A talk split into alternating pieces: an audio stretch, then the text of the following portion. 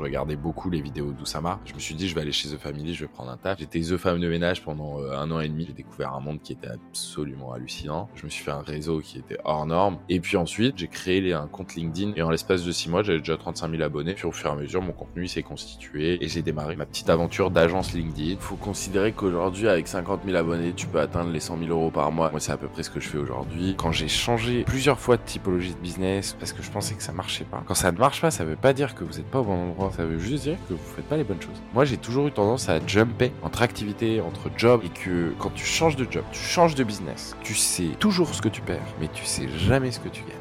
Depuis 2017, j'accompagne et côtoie des entrepreneurs à succès. Chaque rencontre est unique et permet d'identifier ce qui crée la réussite. Je suis Alec Henry, l'initiateur du mouvement entrepreneurs.com. Et dans ce podcast, j'ai l'opportunité d'échanger avec des personnalités inspirantes qui ont su créer la différence. Avec le déclic, je vous offre une perspective unique afin que vous puissiez à votre tour faire la différence. Salut Ruben Salut Alec Comment tu vas? Écoute, ça va. Merci de me recevoir déjà. Hier, j'ai fait une petite soirée avec le, petit groupe euh, des events euh, que j'ai créé là.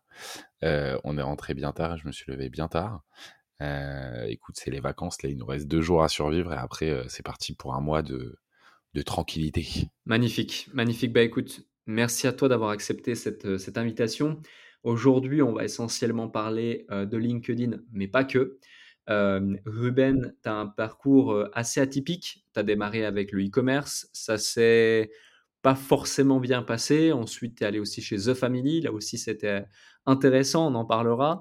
et puis, par la suite, tu as, découvert LinkedIn. Tu t'es positionné sur LinkedIn au bon moment, de la bonne façon. tu es devenu une étoile montante de LinkedIn. Je dirais même, c'est difficile d'être sur LinkedIn sans te voir. Tu fais partie de ces top influenceurs euh, LinkedIn.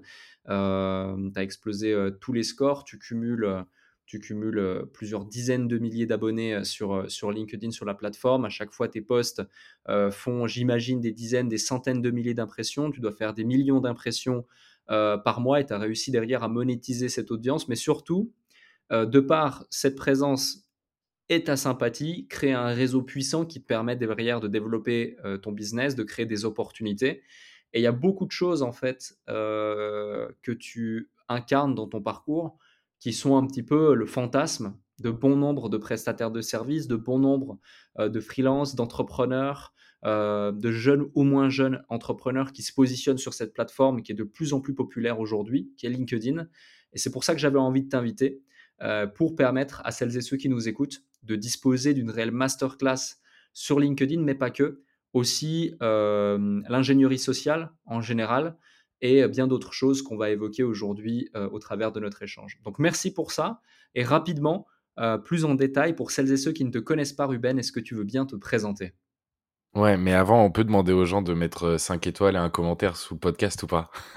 On peut le faire avec grand plaisir. C'est hyper important d'ailleurs parce que l'algo de Apple Podcast fonctionne de deux façons. La première, c'est la récurrence à laquelle tu sors des épisodes.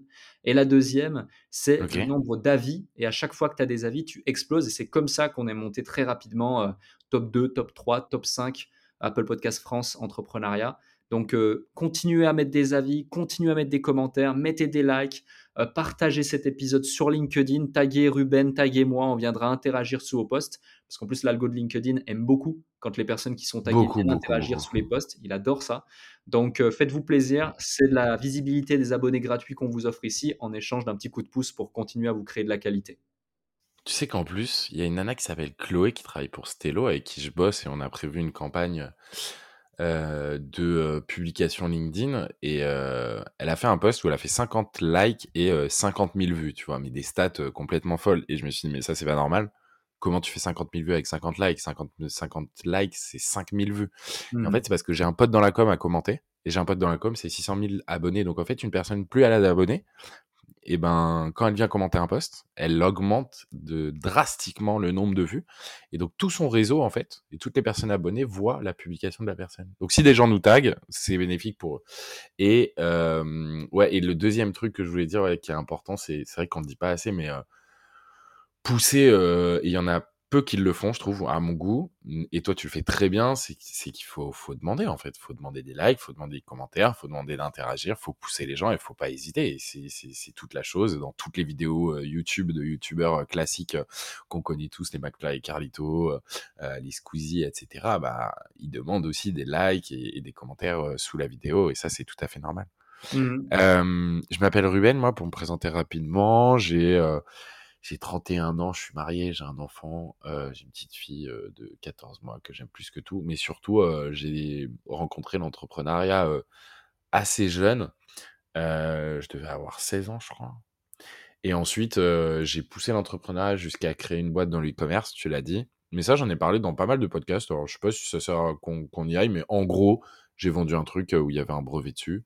Et ça a tellement buzzé que le mec qui a mis le brevet, bah, il m'a, il m'a, il m'a découvert euh, et il m'a attaqué et du coup j'ai perdu. À la suite de quoi, euh, je savais pas trop quoi faire et comme je regardais beaucoup les vidéos d'Oussama, euh, bah, je me suis dit je vais aller chez The Family, je vais prendre un taf et donc j'ai demandé un travail. On m'a mis sur une plateforme qui s'appelle Side et donc j'étais en en aide opérationnelle. J'étais The Femme de ménage pendant un an et demi, sauf que j'ai découvert un monde qui était absolument hallucinant. Je me suis fait un réseau qui était hors norme. Euh, je parlais avec tout le monde. J'ai cette facilité euh, euh, du contact. J'aime bien aussi discuter avec des gens, découvrir de nouvelles personnes et tout, toujours dans une bienveillance, sans, sans objectif particulier. Et puis ensuite, ensuite, j'ai créé un compte LinkedIn en février 2019, le 19 février 2019. Et en l'espace de six mois, j'avais déjà 35 000 abonnés en, en, reprenant un peu les codes des jeux vidéo. Euh, et de la plateforme, de la plateforme euh, Twitch et des influenceurs en général, euh, en publiant une fois par jour. Et puis, et puis au fur et à mesure, mon contenu s'est constitué, il s'est organisé, il s'est structuré. Et, et j'ai démarré ma petite aventure d'agence LinkedIn. Alors au début, sur du coaching, après sur de la stratégie globale, après sur la formation, puis sur du ghostwriting, donc d'écrire des posts à la place des gens, euh, et puis sur euh, des campagnes ads, et puis euh, finalement aujourd'hui, là, je crée des collaborations en vidéo, des vidéos en collaboration avec des marques pour augmenter leur notoriété, qui se fassent connaître et qui fassent voir du gros réseau. Et puis j'ai toujours, je crois, j'ai fait un peu plus de 500 events maintenant depuis 4 ans. je suis toujours sorti en fait dans cette sphère un peu euh, parigo parisienne euh, d'événements entrepreneuriales euh, où il y en avait, il y en avait quelques-uns avant le Covid, il y en avait beaucoup après le Covid et là en ce moment il y a pas mal de choses qui se créent, notamment avec le tien, Alec. C'est tous les mois ton événement C'est à chaque fois que je reviens en fait en région parisienne à Paris pour des séminaires ah, j'essaie de, de, placer un petit networking, ouais. Ah, ça c'est stylé. Et où est-ce qu'on peut savoir quand est-ce que tu reviens et quand est-ce que tu crées l'événement Sur mes réseaux, sur Instagram, sur LinkedIn justement. Euh, j'essaie de communiquer et de plus en plus, tous les participants des précédentes sessions reçoivent un email automatiquement aujourd'hui. Trop bien. Donc, tous ceux qui font partie de notre audience disposent des informations. Et aussi désormais, parce que tu m'as gentiment proposé d'intégrer ton groupe, parce que le, ouais. networking, le networking, c'est quelque chose qui fait partie de, de, de, de, bah, ton quotidien, hein, finalement. Ouais. dans ton groupe, les soirées de Ruben. Donc, je communiquerai à chaque fois, justement, avec grand plaisir. Pour ceux qui veulent le rejoindre, c'est sur mon profil LinkedIn, il y a un petit lien, vous cliquez dessus et rejoindre la communauté. Mais tu vois, le, networking, on en parlait hier, et, euh, et c'est fou en fait, parce que j'ai rencontré pas mal d'entrepreneurs qui avaient des, franchement, des centaines de milliers d'abonnés, et en fait, ils ont un réseau euh, tout petit. Et, et je suis sûr et certain que le, que le chiffre d'affaires que tu génères n'est pas lié à ton nombre d'abonnés même si ton métier numéro un, c'est bah, l'influence, mais c'est lié à la qualité de tes abonnés. et ça, malheureusement, ça passe aussi par le fait de les rencontrer. Tu vois, là, on est 300 dans le groupe, quoi. J'ai déjà rencontré tout le monde. et encore, je pourrais en rajouter facilement 600. la dernière fois, j'ai commencé à constituer cette liste-là de personnes que j'ai rencontrées. Et, en fait, j'ai tendance à toujours garder contact. Et avec le temps, je me suis un peu mis en place des règles de base, tu vois, de networking. Enfin, je trouve, je trouve que c'est hyper, hyper important. Et en parlant avec des gens, je me suis rendu compte qu'il y avait aussi des gens qui avaient des techniques de malade pour les événements networking que je trouve assez smart. Mmh. et, puis, et puis voilà. Tu peux nous en citer une par curiosité? Ouais, il y, a, y, a, un mec qui m'a dit, je te jure, la technique de pirate. il m'a dit si tu vas à un event, n'y va jamais tout seul. Vas-y à deux. Quand vous rentrez, vous vous divisez. Et dès que vous commencez à parler avec des gens intéressants, vous vous dites mutuellement, vous, vous le dites mutuellement donc à la personne. Donc par exemple, moi je te rencontre toi dans un event, je te dis Alec, viens, faut que je te présente un mec, il est incroyable. et en fait, c'est le mec qui est venu avec moi sans que tu saches qu'il soit bien avec moi, tu vois. Ah et du coup, je te présente le mec et lui en face, le mec qui est venu avec moi, bah va faire la même chose pour présenter des gens, tu vois. Et lui, il fait ça genre dans, pas mal de soirées et il s'est retrouvé à faire des cocktails pour euh, euh, il s'appelle Benjamin Cohen, il fait des cocktails pour genre des restas euh, des gros influenceurs, des grosses influenceuses, des gens qui passent à la télé, etc. Juste comme ça, en allant à des événements et en rencontrant des gens et en présentant à son pote et son pote en le présentant. Et en fait, ça te met toujours sur un piédestal, tu vois, alors que en vrai, t'arrives à la soirée et tu connais absolument personne, quoi. Et, euh, et, ils font du réseau à deux et ils accélèrent le réseau euh, comme ça. Après, euh, après, moi, j'ai mes règles perso, tu vois, de networking qui sont qui sont assez basiques quand tu fais un événement. Mais mais là, faudrait que je rentre dans le détail, ça prend un peu de temps. Mmh. Et à contrario, justement, parce qu'une de mes questions, c'est aujourd'hui, je vois il y a de plus en plus d'événements physiques dont on parle sur LinkedIn notamment, et je trouve ça génial, je trouve ça extraordinaire. Même pour tout te dire, entrepreneurs.com, dans notre culture d'entreprise, on a trois missions qui sont capitales. L'une d'entre elles, c'est de combler le plus possible le gap entre le virtuel et le réel, et le networking fait partie justement de ces éléments euh, qui sont mis en place pour combler ce gap et réaliser euh, la, mission dans la culture. Donc, euh, j'adore, vraiment. C'est hyper important. C'est clé, c'est capital. Et tu fais partie de ces gens qui, mettent en avant les events. Donc, avant de te poser la question de à quel point c'est important selon toi et à quel point ça, ça, peut, ça peut être puissant, c'est quoi les pires ou la pire pratique que tu vois en networking quand quelqu'un vient euh, c'est son premier event networking et, euh, et c'est pas c'est pas comment s'y prendre quoi. Salut à vous tous qui êtes de plus en plus nombreux à écouter le déclic. Je tenais à prendre quelques instants pour vous en remercier personnellement. Grâce à votre soutien et votre écoute, nous connaissons une croissance fulgurante parmi les podcasts business en francophonie. Si aujourd'hui vous voulez améliorer votre karma, je vous invite à laisser un avis et 5 étoiles maintenant sur la plateforme de podcast sur laquelle vous écoutez cet épisode. Cela ne prend que quelques instants et ça aide énormément pour continuer de vous offrir des interviews de plus en plus inspirants avec des invités inédits. Je lis tous vos avis et ils représentent beaucoup pour moi. Maintenant, retour à l'épisode. Le tunnel.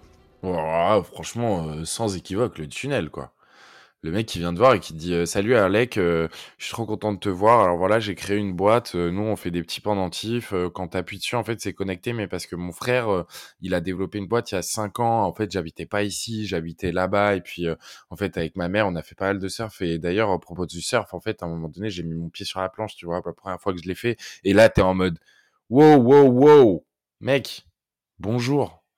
Je m'appelle Alec. Je m'appelle Ruben. Comment tu vas? T'as passé une bonne soirée? Qu'est-ce que tu fais ici? C'est quoi tes attentes? OK. T'as fait quoi aujourd'hui? Et ça, c'est la pire pratique, le tunnel. Les gens qui veulent bien faire et qui te tunnelisent. Et euh, ça t'est déjà arrivé? Ah, euh, quand, quand est-ce que ça m'est arrivé?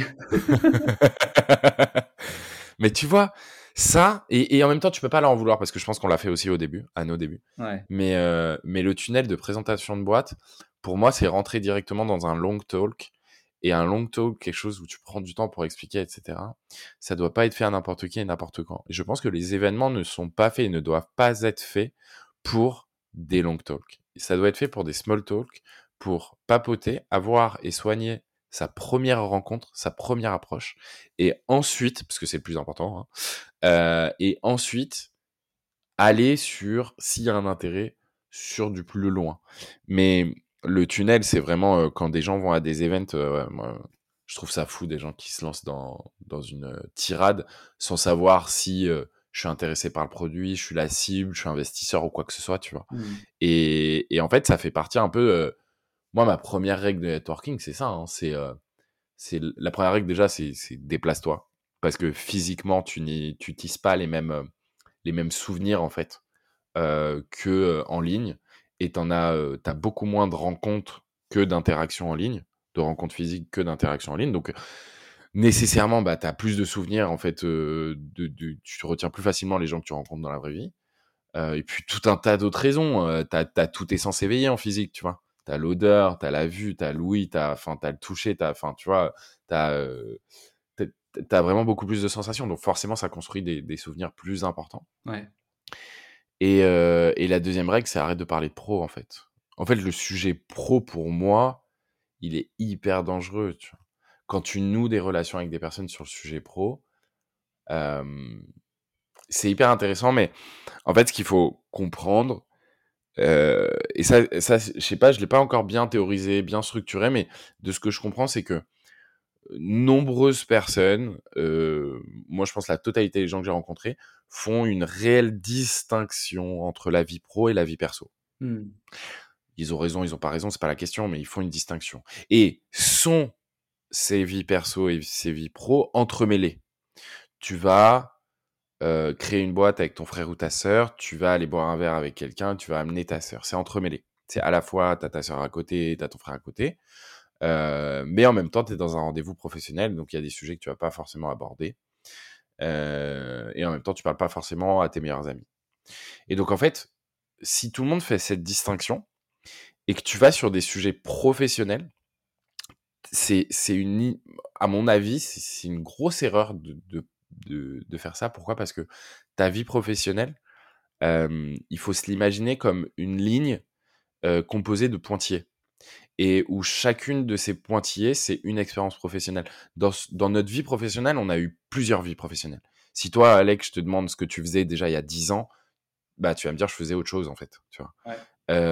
et alors que si je te demande qui t'étais il y a 10 ans, bah, il y a 10 ans, euh, tu avais probablement les mêmes frères et sœurs, les mêmes parents, les mêmes expériences, t'aimais la même bouffe, tu vois, il y en a qui aiment pas la coriandre, bah, ils aiment toujours pas la coriandre plus tard, enfin, il y en a qui, alors à la limite, tu as peut-être déménagé, mais t'as pas changé de meilleur pote, t'as pas changé de famille, donc en fait, si tu vas de ces, des sujets plus de vie perso, il y a de grandes chances que tu connectes avec une personne plus longtemps que sur la vie pro. Tandis que si tu parles pro tout le temps, bah, nous, on va parler du déclic on va parler euh, euh, de ton compte LinkedIn, mais ça se trouve, dans 5 ans, ce sera terminé, donc on n'aura plus rien à dire et, et on saura plus rien de l'autre parce qu'en fait, tu une vie, euh, tu, seras passé à une autre vie professionnelle. et donc ça, c'est une des règles de base un peu, tu vois, que je me mets en place, c'est j'essaye de parler le moins possible de taf parce que parce qu'en fait, les gens avec qui tu bosses, c'est pas une, projection horizontalisée. Euh, c'est pas euh, je connais 1000 personnes et je, bosse avec trois d'entre eux et donc euh, je les mets en lumière. Non, c'est je connais 1000 personnes. Dans ces 1000 personnes, et donc c'est verticalisé en ligne numéro 2, il y en a 50 qui sont intéressants pour moi, pour mon business, parce que ils peuvent soit travailler avec moi, soit me mettre en relation. Et parmi ces 50-là, je vais bosser avec trois d'entre eux. Donc en fait, plus je connais de gens, moins je parle de taf, plus je vais à des événements, bah, plus je vais être en mesure de demander service pour des recommandations ou des mises en relation, et plus je vais bosser avec des gens. Et donc, au final, je le vois aujourd'hui quand j'accompagne des grands dirigeants qui ont des structures qui font plusieurs centaines de millions d'euros de chiffre d'affaires. Les business sont souvent faits par des responsables de budget qui sont 1, 2, 3.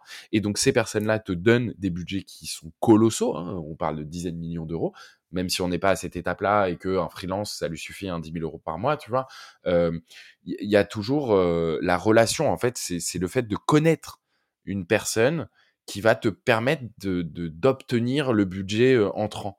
Et il faut bien comprendre que dans le business de service surtout, mais que ce soit ça, service, peu importe, hein, quand on monte un peu les échelons et on monte les niveaux, tout le monde est d'accord pour te dire que c'est de la relation. Et même des appels d'offres publics, c'est aussi de la relation. Mmh. Je sais même pas où on va chercher des appels d'offres, tu vois. Et donc, euh, donc voilà. Ouais. ouais, non, mais complètement d'accord. Complètement d'accord. Et ça fait partie du bon sens et c'est la base même de l'ingénierie sociale lorsque tu comprends la puissance de la chose. Euh, je te donne un exemple beaucoup plus concret. Lorsque j'ai fondé mon premier mastermind, on s'est donné pour challenge de faire venir des intervenants assez exceptionnels, assez exclusifs à notre mastermind. Donc on a eu dans un premier temps euh, euh, quelqu'un qui était le, plus, le plus ancien, comme on appelle ça, chef de cave de Moët Chandon, par exemple. on a eu ensuite Jean-Claude Biver, qui est du coup dans le monde horloger une légende je sais pas si tu vois qui c'est, mais c'est, tu taperas sur, sur, sur Internet, vous taperez sur Internet. Et puis ensuite, on s'est donné pour challenge d'avoir Steve Wozniak, donc le cofondateur de Apple, euh, qui était l'ancien, associé avec Steve Jobs. Mais du coup, tu vois, pour aller chercher Steve et pour être en contact avec son bras droit, puis ensuite avoir la validation de Steve direct, euh, eh ben, on a fait en sorte de savoir ce qu'aimait sa femme savoir comment rentrer en contact avec sa femme, attirer son attention pour qu'elle nous renvoie euh, avec ce principe de proximité vers son bras droit avec des affinités pour pouvoir potentiellement avoir Steve. Et, euh, finalement, tu vois, tu te dis euh, comment tu passes de, Steve à ça? Ou lorsque, pour le film entrepreneurs.com, on voulait pour la promotion et pour certaines phases avoir la voix officielle de. comment il s'appelle euh, tu sais, l'acteur euh, nord-américain dans Batman, de Dark Knight. lequel il y en a Alors, en plus, je viens de revoir Flash, c'est plus le même Batman. si, je vois le mec qui a joué dans American Horror Story. comment il s'appelle? Dans Lucie, dans Lucie, dans Lucie. Dans Lucie aussi? Attends, je Tac, tac, tac, tac, tac. Morgan Freeman. Oh. Morgan. Ah oui, d'accord, ok. Donc tu vois, on a eu Morgan Freeman dans le film. À la base, quand on contacte son agence et qu'on demande le prix, crois-moi, euh, c'est exactement la même réaction. C'était exactement la même réaction euh, que quand on nous a demandé euh, le prix pour entrepreneurs.com. Les orbites qui sortent des yeux, enfin les yeux qui sortent des orbites. Finalement, tu vois, le gars, on arrive à envoyer un coursier chez lui et on lui dépose un petit mot qui fait mouche dans sa boîte aux lettres pour qu'il nous contacte et pour que, limite au black, il enregistre dans son studio la voix. Incroyable. Tu vois? Et que et qu'on passe de euh, ces temps, euh, les 45 euh, secondes, à vas-y, on passe la demi-après-midi ensemble au studio s'il faut, les gars, vraiment, ça me fait plaisir. Et le gars est exceptionnel. Le gars était extraordinaire, super gentil, extraordinaire. Et c'est ça l'ingénierie sociale. Donc, je donne des exemples concrets ici pour que les gens se rendent compte de la valeur que tu viens de délivrer dans tes deux conseils euh, parce que ça marche, et ce, quel que soit le niveau et quelle que soit la typologie de gens que vous voulez contacter. Là, je vous parle de gens qui ont quand même un certain niveau. Je les ai contactés, on les a contactés, pas forcément dans un intérêt business pécunier direct, mais avec des intérêts business indirects et qui n'auraient jamais été possible d'avoir sans ça. Même si on voulait les payer, ça n'aurait soit pas été possible, soit pas été rentable. Donc, on l'aurait pas fait, tout simplement. Donc, euh, donc c'est hyper important. Et justement, finalement, c'est de l'influence. C'est de l'influence et de la manipulation, si on veut. Utiliser à bon escient, certes, mais il faut quand même comprendre et connaître ses leviers.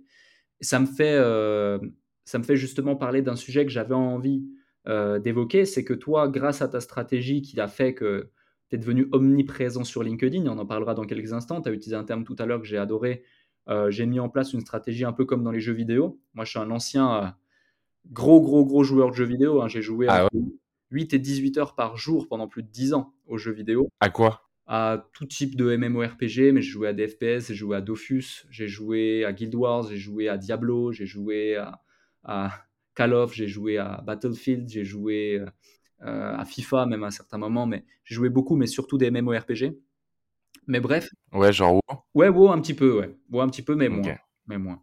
Mais, euh, mais, mais du coup, pour en revenir au sujet, c'est l'influence. Parce que toi, tu es devenu finalement influenceur, malgré toi, euh, si on veut.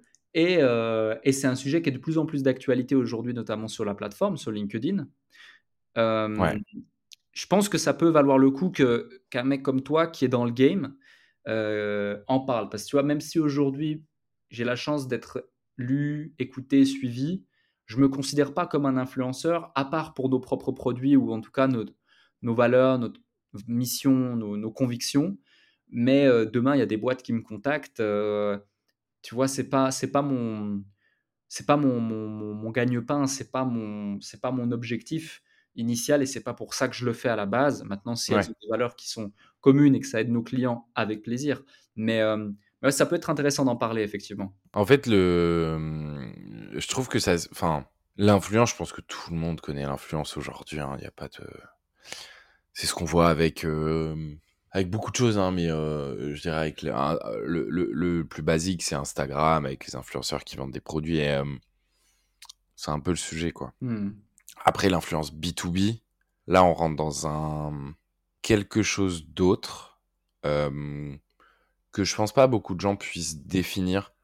Euh, et quand je dis pas beaucoup de gens, je pense que c'est des grands mecs de la communication qui puissent définir ça et des grands mecs qui sont euh, qui, ont compris aussi comment ça jouait. C'est-à-dire que tu, mets un Maurice Lévy, tu vois, ou un Jacques Seguela, je suis pas sûr qu'ils sachent euh, définir euh, l'influence aujourd'hui, mais par contre, tu mets un Samuel Catane qui a dirigé, qui est aujourd'hui directeur communication de Richard Mille.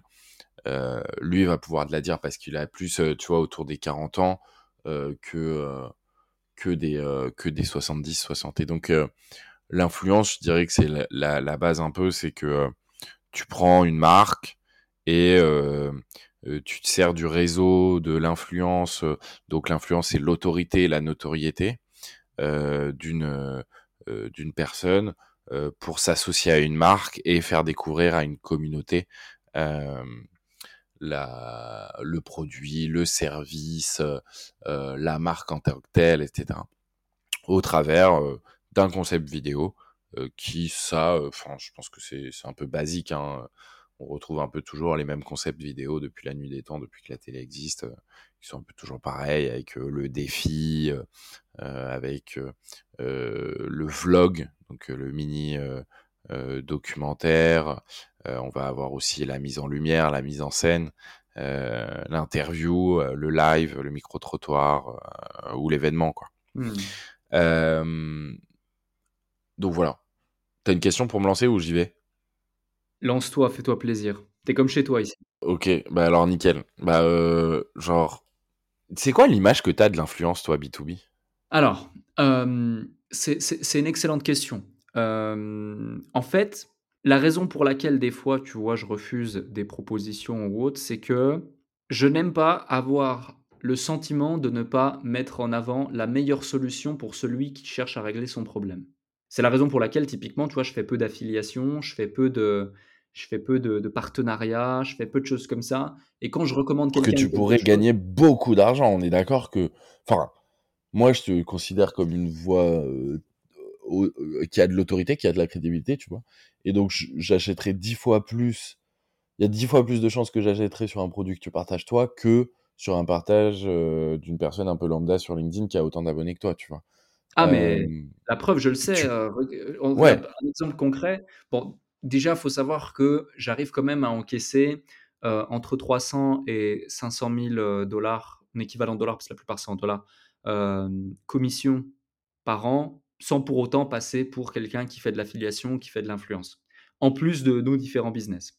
Ça, c'est le premier point. Donc, j'ai conscience qu'effectivement, sur cette audience qui me suit, qui me fait confiance, j'arrive à la monétiser, même au travers de la mise en avant. Mais euh, un autre exemple encore plus concret, j'ai fait un podcast en vidéo sur YouTube qui est extrêmement intéressant euh, sur l'investissement immobilier à Dubaï.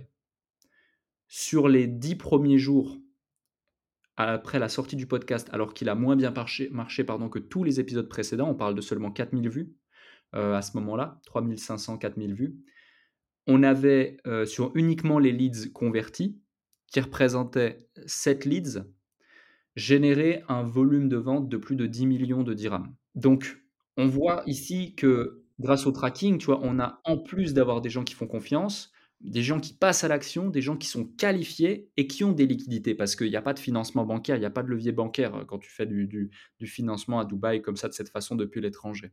Euh, et qui plus est, c'était seulement sur les dix premiers jours. Donc derrière, il y a le tracking du reste, il y a différentes choses qui sont mises en place. Moi, j'avais demandé le tracking pour me rendre compte justement de, de ça. Et, et des exemples comme ça, je peux t'en citer, il y en a pléthore. Mais du coup, tu vois, pour répondre à ta question initiale, et j'aime bien donner à chaque fois des éléments concrets avant, avant ma réponse parce que ça permet de, que les gens se, rendent compte que je ne parle pas pour rien dire et que je sais de quoi je parle. C'est, euh, je vois trop souvent des gens mettre en avant des trucs et en fait, juste avec une requête Google, euh, tu trouves des solutions qui sont plus puissantes, qui sont peut-être moins chères. Ok, elles sont peut-être pas euh, euh, faite en France par euh, Jean, Jean Eudes ou euh, Bertrand depuis sa chambre et c'est trop bien, on a envie de le promouvoir et tout. Mais finalement, désolé, hein, mais est-ce que, est-ce que on est à la Croix-Rouge ou est-ce qu'on est là pour faire développer nos business comme il le faut avec les outils qui, qui fonctionnent, tu vois? Moi, quand je suis, quand je suis sur le terrain, quand j'entreprends, quand je veux développer mes boîtes, je suis comme sur un terrain de Formule 1. Je veux les meilleurs ingénieurs autour de moi, je veux le meilleur moteur, je veux les meilleurs roues, je veux les meilleurs trucs. Euh, et c'est là que tu vas pouvoir aller chercher l'excellence pour toi, pour tes clients, pour tes pairs, pour tes équipes, pour les gens qui te font confiance, pour tes partenaires et autres. C'est pas, euh, je veux pas, je suis pas, je suis pas à la kermesse du dimanche et je fais pas une course de cartes et je vais pas mettre euh, cette carrosserie parce que c'est le père de, Théodore qui l'a fait dans son garage et il faut, faut faut soutenir le lancement de sa nouvelle carrière de carrossier. donc tu vois, je, suis vraiment partagé entre la pertinence que ça a dans certains cas, est-ce que les gens ne sont pas parfois trop biaisés par soit leur émotion, soit euh, la commission qui vont pouvoir toucher Ou parfois, c'est excellemment bien fait, et franchement, tu découvres des pépites, et c'est cool. Donc, il euh, faut, vraiment savoir faire la part des choses. Et le pire dans tout ça, c'est que j'ai constaté que des fois, et sans citer des noms, mais j'ai constaté que des fois, certains vont mettre en avant un truc qui, euh, franchement, c'est une pépite. Et, ça fait plaisir à voir. Et tu découvres un truc et tu te dis waouh, putain, il fallait que je découvre ce SaaS, ou il fallait que je découvre ce type, ou il fallait que je découvre cette boîte euh, avant, trop cool. Et tu le partages à toutes tes équipes, tu le mets en place. Moi, je le mets en place dans les 24-48 heures et ça bombarde. Ou soit tu te dis pour la même personne, putain, mais j'espère qu'il a bien été payé pour mettre en avant ça, parce que franchement, j'aurais pas osé, moi. Donc, c'est ça ma perception aujourd'hui de l'influence B2B sur LinkedIn parfois. Ouais, c'est technique parce que j'ai l'impression que les gens sont un peu. Déjà, le parcours d'achat d'un produit B2B est complètement différent d'un d'un d'un produit euh, B2C. C'est, ah Tu vas pas acheter euh, de l'accompagnement LinkedIn euh, demain comme toi, tu peux le, tu, tu, tu, tu peux le faire. Tu vas pas l'acheter en, en une pub. Ah, mais c'est clair. C'est pas parce qu'il y a quelqu'un qui va te dire tiens, fais-toi accompagner par Jean-Georges. C'est certain. Et, en plus de ça, il y a un autre point, je pense que tu seras d'accord là-dessus. Un euro sur ton compte en banque personnel n'est égal pas dans ton esprit, dans ton cerveau, dans la psychologie, à un euro sur ton, ton compte en banque professionnel. Mmh. À valeur, c'est une valeur équivalente, certes. Tu dis ça parce que euh, tu considères l'euro sur euh, ton compte perso comme du kiff et euh, tu considères un euro. En fait, qu'est-ce que peut devenir un euro sur ton compte professionnel, c'est ça? Alors, il y a d'une part, il y a d'une part cette perception en effet, mmh. mais moi j'ai peu cette problématique parce que euh, parce que j'ai une situation personnelle, fiscale, une philosophie de la vie aussi, de la vie pardon, qui est différente. Mais en France, en particulier pour ceux qui sont fiscalisés en France, qui nous écoutent, la plupart de nos auditeurs sont en France. Quand tu as 1000 euros sur ton compte perso, ils t'ont pas coûté 1000 euros, que ce soit à toi ou à ton patron. Ils t'ont pas coûté fois. Tu vois côté 2000 balles, En général. Et en plus, la réalité, c'est que tu n'as pas vraiment un pouvoir d'achat de 1000 euros, qui plus est. Non. Alors que quand tu as 1000 balles sur ton compte pro, tu les dépenses, tu as dépensé 1000 balles, tu as investi 1000 balles. Et ça t'a coûté 1000 balles. Et c'est OK. Et même, ça t'a peut-être rendu service parce que euh, tu vas payer moins d'impôts derrière, vu que tu auras moins de bénéfices. Donc, euh, et, et, tu investis dans ta croissance, soit personnelle, soit professionnelle. 100%. Du coup, ça change complètement ta perception également de l'investissement euh, et, c'est d'ailleurs pour cette raison qu'aujourd'hui, entrepreneurs.com ne s'adresse plus euh, au, B2C, on ne s'adresse que au B2B aujourd'hui, et ce depuis maintenant euh, presque un an lorsqu'on a repris après une pause de plus d'un an et demi. ou alors avant, tu vois, sur les trois dernières années d'activité, on avait fait 12, 500, 12 500, 13 000 clients, majoritairement euh, majoritairement B2C, c'est-à-dire des débutants qui cherchaient à se lancer, mais qui n'avaient pas encore de structure juridique ou qui créaient tout juste une auto-entreprise. Donc c'est complètement différent parce que l'argent sort de leur poche personnelle, alors qu'aujourd'hui, nos clients, l'argent sort euh, de, de, leur, euh, de leur compte professionnel. Ouais. En fait, c'est vraiment le sujet de, de LinkedIn. Parce que si on revient un peu aux bases, tu quand même quasiment aucun employé qui poste et tu as quasiment que des entrepreneurs.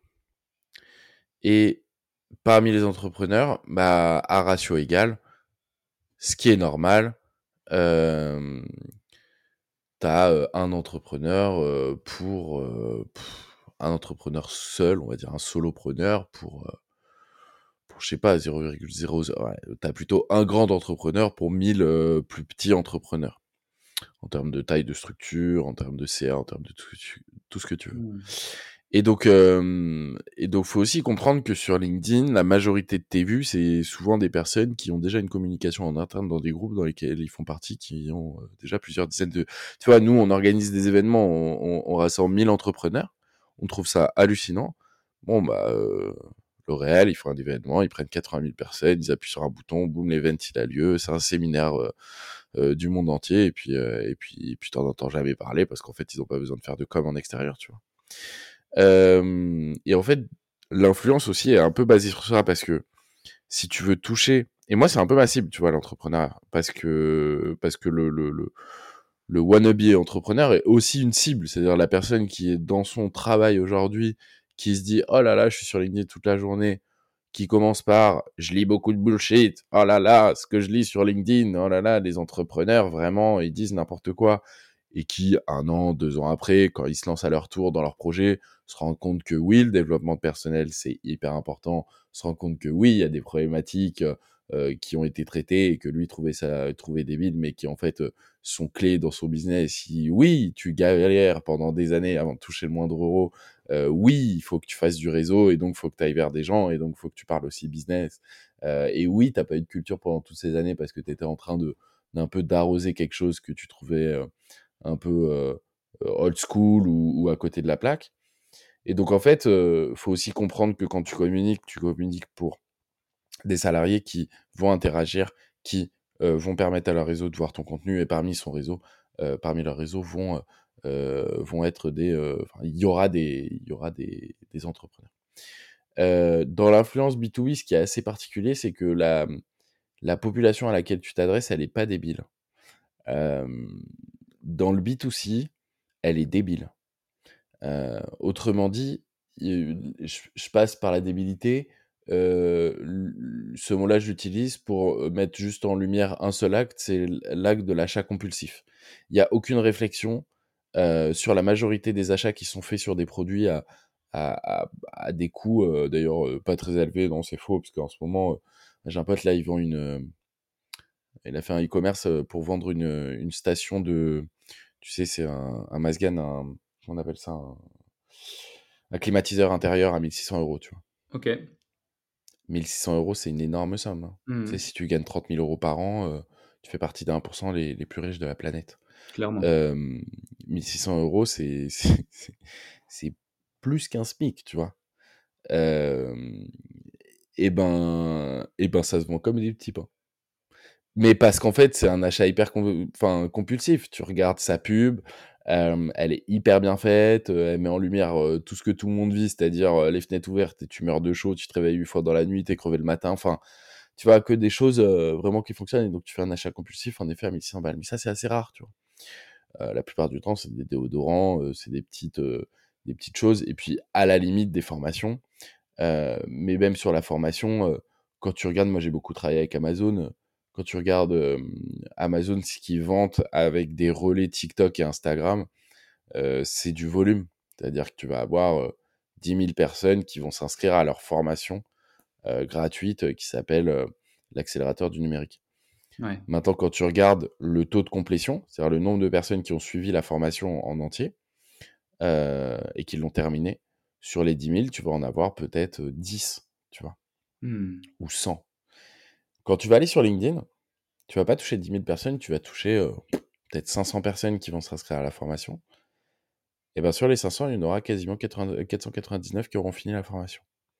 Parce qu'en fait, euh, euh, les personnes sur LinkedIn sont beaucoup plus investies que sur les autres réseaux sociaux, sont beaucoup plus fidèles aux influenceurs aussi, sont vraiment là avec un intérêt qui peut être euh, soit de trouver un boulot, soit de trouver des candidats, euh, qui peut être de vouloir faire de l'augmentation de chiffre d'affaires, développement de commercial, ou euh, de la notoriété, être un peu plus connu ou avoir un peu plus de réseau, tu vois. Et donc sur ces, sur ces objectifs-là, la personne qui est sur LinkedIn, elle met plus d'énergie, elle met, elle met plus, plus de temps, elle est plus soignée, mais même dans ses lectures et même dans ses interactions. Il y a tout un tas de choses qui expliquent ça, notamment le fait que si moi je like ton post, bah, tout mon réseau va voir que je like ton post. Mmh. Donc euh, souvent les, les, les, personnes n'osent pas. C'est pour ça aussi beaucoup d'employés qui sont sur LinkedIn toute la journée le font pas. Euh, et puis c'est euh, c'est encore un peu moins aujourd'hui, mais c'est encore euh, LinkedIn, ça a encore une image un peu cringe, un peu tu vois ancien monde, costard cravate. c'est un peu pour dans la plupart de, dans la tête de la plupart des gens que je rencontre qui sont pas sur LinkedIn, c'est souvent euh, LinkedIn, c'est un site de recrutement, alors que pas du tout. En fait, il y a une dimension création de contenu qui est énorme. Euh, la seule raison pour laquelle c'est pas démocratisé, c'est que t'as pas d'onglet euh, euh, Explorer, alors que tu l'as dans tous les autres réseaux sociaux, mais tu l'as pas sur LinkedIn. Donc, si tu avais un, putain d'onglet Explorer qui, ont, qui a été mis en prod, hein, qui est en test aux États-Unis, euh, bah demain en fait oui ça devient un réseau social avec du contenu qui est poussé mais jusqu'à maintenant la manne financière est issue du recrutement. Et donc, ce qu'on a vu sur les dernières années, c'est surtout une augmentation euh, drastique du nombre d'abonnés des influenceurs LinkedIn. Mmh. autrement dit, quand je suis arrivé en 2019, le plus gros influenceur, il avait 40 000 abonnés. Aujourd'hui, le plus gros influenceur, il a 400 000 abonnés. Alors ça change la donne. Hein. Les marques s'intéressent pas de la même manière maintenant au, contenu et, et, aux créateurs de contenu parce qu'ils se disent, ok, il y a 10, il y a, il y a 4 ans, je, en 2019, j'allais dépenser 1000 euros pour toucher 40 000 personnes. Là, je vais toucher, je vais dépenser 10 000 euros, mais je vais toucher 400 000 personnes. Et en fait, euh, il y, a plusieurs phénomènes qui se créent et qui participent à la naissance de l'influence sur LinkedIn. La première, c'est euh, la création de contenu en, en tant que tel. Euh, quand moi je suis arrivé, les, créateurs de contenu sur LinkedIn, c'était quand même des personnages euh, qui avaient plus de 40 ans. Et plus de 40 ans, t'es pas né avec les réseaux sociaux et t'es pas né avec Internet. Donc euh, autant te dire que t'as pas les codes. Euh, quand moi j'ai commencé à créer du contenu, je suis venu avec des codes de jeux vidéo. Donc forcément, les contenus étaient pensés jeux vidéo, étaient pensés euh, divertissement, étaient pensés création de contenu putaclic, hein. Donc tout fait pour l'engagement, et avec des couleurs, et moins à l'écrit, et avec des images, euh, et avec des logos et avec euh, et en fait ça a amené une fraîcheur tu vois. Et quand j'ai vu que mon contenu il avait un impact qui était drastiquement aussi important que euh, les plus gros influenceurs et donc je tapais des j'atteignais des, des scores de 1000 likes au début 5000 10 000 15 000 enfin c'était c'était n'importe quoi tu vois. Je me disais ah c'est l'algo mais en fait non parce que tu as des millions d'utilisateurs et l'algo est pas pareil pour tout le monde donc en fait c'est contenu. Euh, et en fait, j'ai remarqué un truc, c'est que mon contenu était plus frais que celui qui était euh, fait par euh, euh des anciens euh, de la plateforme, qui traitaient des sujets beaucoup plus légers, qui s'adressaient aussi à des personnes qui étaient moins matures. ça a participé un petit peu à l'effondrement de ce qu'on appelait le réseau social professionnel LinkedIn où tout le monde est sérieux, costard cravate, et à l'apparition d'un nouveau type de contenu orienté vraiment création de contenu B2B, mais euh, vraiment euh, frais, tu vois. On reprend les codes de TikTok, on reprend les codes d'Instagram. Et je me rappelle d'avoir dit ça. Je pense qu'on peut retrouver huit interviews où j'ai dit ça. LinkedIn va profondément se muter. En 2019, je disais, quand les personnes qui, en 2019, étaient étudiants et en 2022, 23, 24, 25, vont arriver sur le marché du travail. Et en fait, ces gens qui arrivent sur le marché du travail aujourd'hui, c'est des gens qui, à 4-5 ans, euh, démarraient les études. Et, euh, en fait, euh, en sortant des études, les mecs ont suffisamment consommé du TikTok, du Insta, euh, ont utilisé tous les outils digitaux. En plus, avec l'IA générative aujourd'hui, tu vois tout ce que tu peux faire qui est hyper simple et hyper facile et, tu peux être beaucoup plus productif. Et donc, tu apparais avec un contenu mille fois plus frais. Et pour te donner des exemples concrets, euh, un Théo Lyon, je suis désolé, mais il fait des, des, des, des contenus qui sont quand même assez qualitatifs euh, pour, euh, pour euh, le commun des mortels de ce qu'on s'imaginait comme dirigeant. Tu vois, jusqu'à maintenant, un dirigeant faisait pas ça. Je vais prendre un autre exemple, parce que c'est lié aussi à toi, donc ça a la logique, mais Numadeo. Moi, j'ai travaillé avec Numadeo. J'ai jamais vu une aussi bonne direction artistique. Numadeo, c'est vraiment une. Quand tu vois dans la création des contenus, c'est hyper frais, c'est hyper dynamique. En fait, c'est c'est ce que t'attends du réseau social. C'est ce que t'attends de quand j'ouvre mon LinkedIn, j'ai envie de passer un bon moment et d'apprendre des choses qui sont concrètes, mais dans la meilleure des formes. J'ai pas envie de lire un article de journal. J'ai envie d'écouter un mec qui va me prendre les points les plus importants. Donc déjà, tu as ce paysage qui se dresse où les, les membres du réseau ont commencé à créer du contenu et à explorer de nouvelles voies de création de contenu très B2B qui s'adressent à des professionnels et qui a réussi la chose. Et donc, quatre ans plus tard, donc on saute de 2019 à 2000, 2024, 2023. donc toi, dirigeant, qui te dit depuis 4 ans, faut que je mette sur LinkedIn, faut que je me mette sur LinkedIn. Ah mais non, c'est des conneries, tu génères pas de tu fais des vues, ça prend plus de temps qu'autre chose. T'es pas en train de te dire, je vais rattraper un mec qui a 40 000 parce que le premier a 40 000 et donc je suis au bon moment. T'es en train de te dire, il y a un mec qui a 420 000. Je suis incapable de le rattraper. Mais n'importe quelle marque est incapable de rattraper ce nombre-là. Il faudrait mettre des millions d'euros de dépenses publicitaires pour être affiché. Ou alors, faudrait buzzer avec un, un sujet, mais même le sujet t'apporterait des abonnés qui seraient pas forcément qualifiés par rapport à ton activité, à quelque chose que tu as construit dans le temps.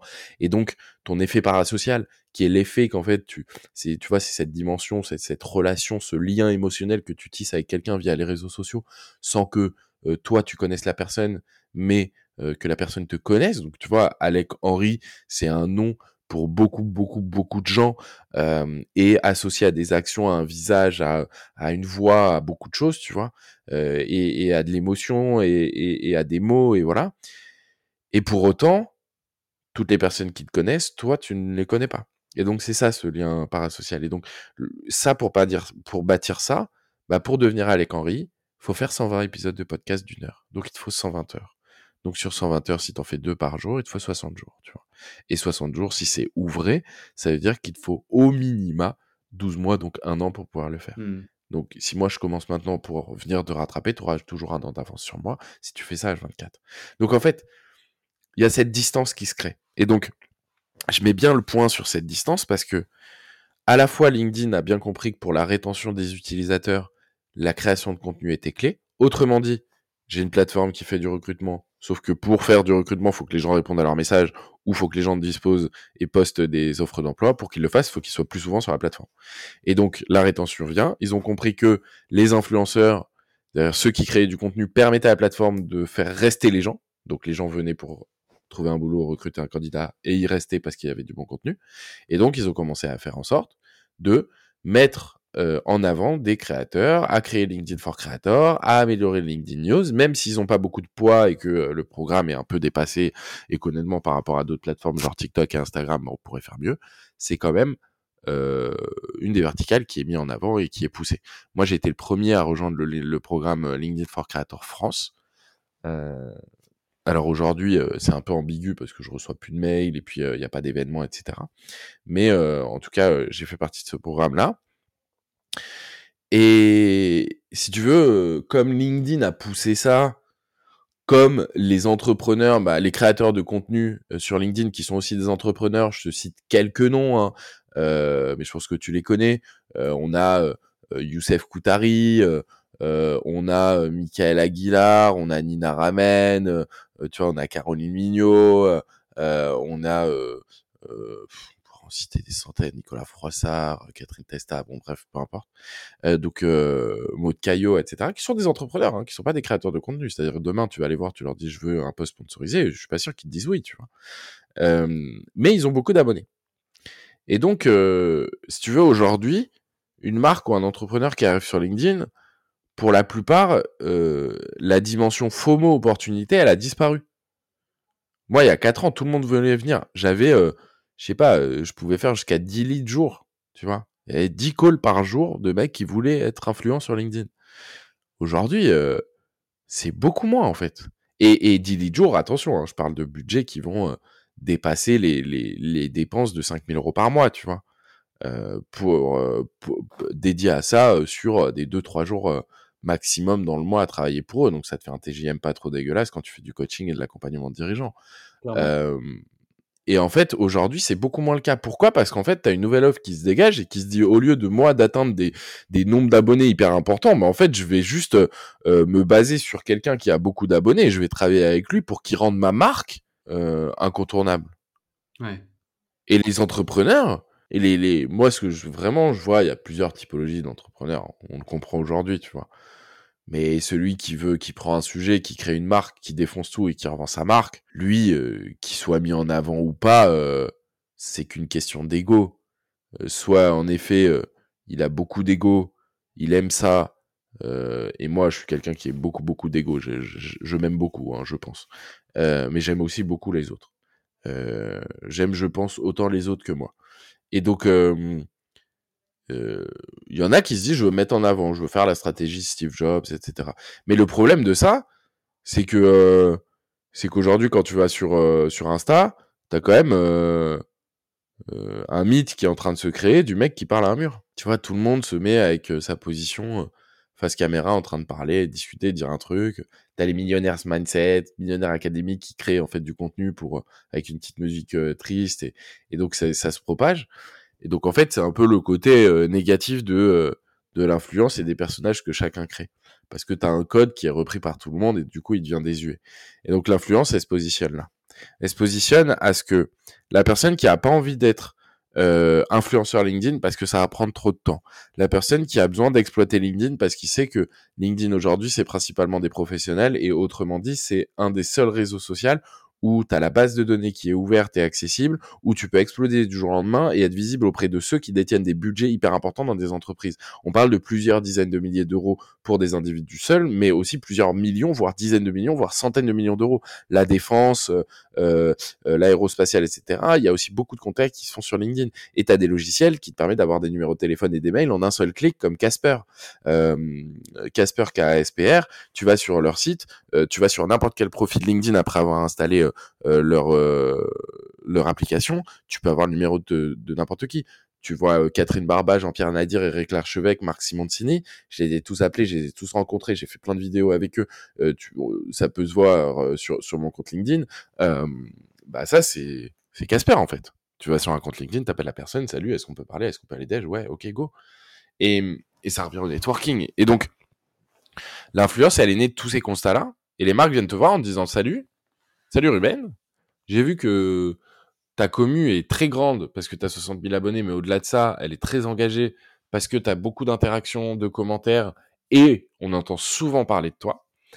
On voudrait présenter notre entreprise à ta communauté parce que tu es euh, un peu euh, le champignon au centre euh, de ta communauté. Et donc ce champignon-là, bah, c'est un peu celui, il est très très haut. et donc c'est un peu celui que tout le monde regarde. Et donc on veut être visible auprès de toi.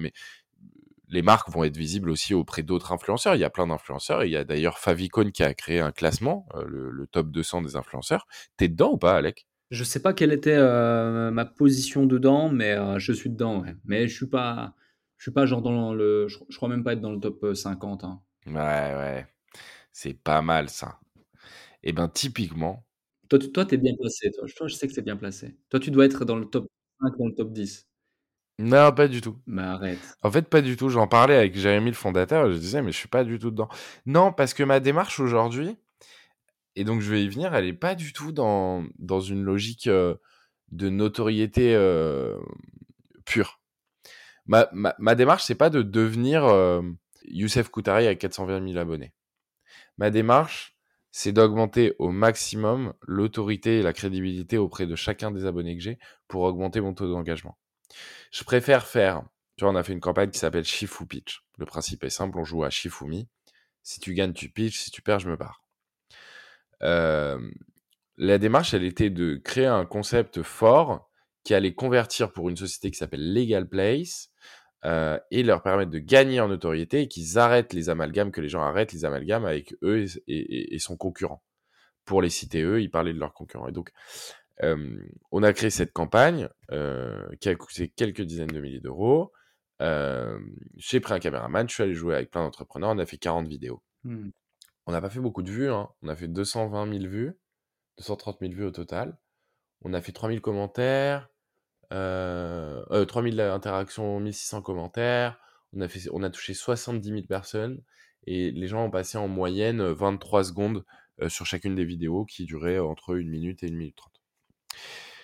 Et ben au niveau des conversions, on a fait x2 sur euh, l'objectif qui nous avait été donné du lead et on en a fait 16 quoi.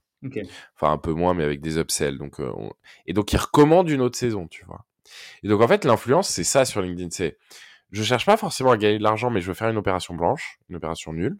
Donc euh, je suis une marque, je vais voir euh, je vais voir Ruben, je travaille avec Ruben pour créer un concept. Sur ce concept bah je veux être connu de son réseau Et donc, euh, je veux être top of mind. Et le, le vrai sujet de l'influence, il est là. Il n'est pas sur la conversion. Il est sur le top of mind. Si demain, je demande à mon réseau, connaissez-vous Legal Place? Bah, en fait, je sais que j'ai 100% de oui. Mmh.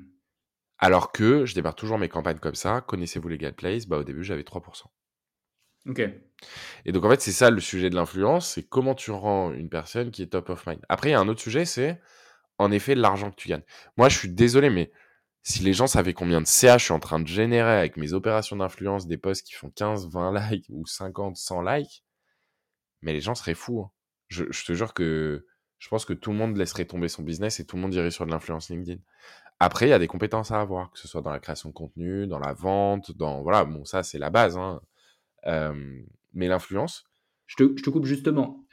Donne-nous un, un exemple d'un poste, euh, d'une OP, plus ou moins si tu as des, des- accords de confidentialité ou autre, mais qu'on se rende compte parce que tu le, monde de l'influence sur euh, Instagram, TikTok, euh, éventuellement YouTube, et j'en passe, versus le monde de l'influence B2B sur LinkedIn, les tarifs et le gain potentiel derrière n'est absolument pas le même et ça peut être important de le, citer de l'exprimer, surtout euh, quand on connaît euh, les dérives qu'il y a eu et puis aussi la baisse considérable de, de, chiffre d'affaires et de volume qu'il y a aujourd'hui dans le monde de l'influence traditionnelle qu'on connaît ou qu'on a entendu parler sur Insta, TikTok et j'en passe avec tous les influenceurs de télé-réalité, même si c'est difficilement comparable, hein, parce qu'on ne parle pas du même type d'influenceur, pas du même type d'audience et pas du même type euh, de, de, de partenaire qui fait recours à cette influence. On est souvent sur des boîtes B2B.